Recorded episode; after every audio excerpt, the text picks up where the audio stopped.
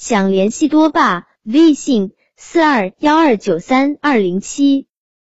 一个小雪人，孙千惠。冬天来了，一个小男孩儿在他家对面的森林里堆了一个雪人。这个雪人白白胖胖的，像个巨大的保龄球。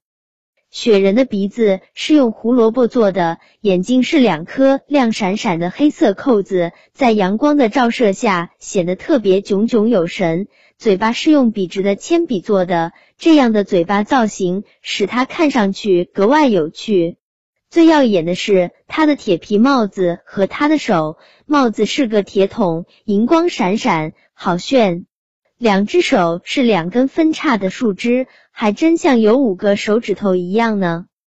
三天前，他还是个完整的雕像一样的小雪人，他的身材依旧圆滚滚的，那树枝做的手依旧摆着动作，好像在欢迎寒风中来看他的小伙伴们。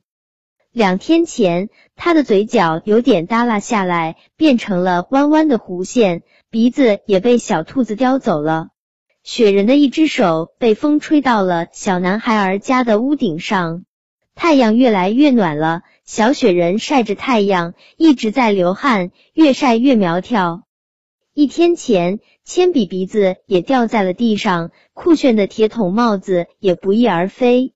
另一只手经不住大风的一次次催促，不知跑到哪去了。他的那双闪耀的大眼睛也滑落到了肚子上。此刻，小男孩再去看雪人，却已经找不到踪迹了。他不禁有一点失落。突然，阳光穿破云层，照在了他的身上。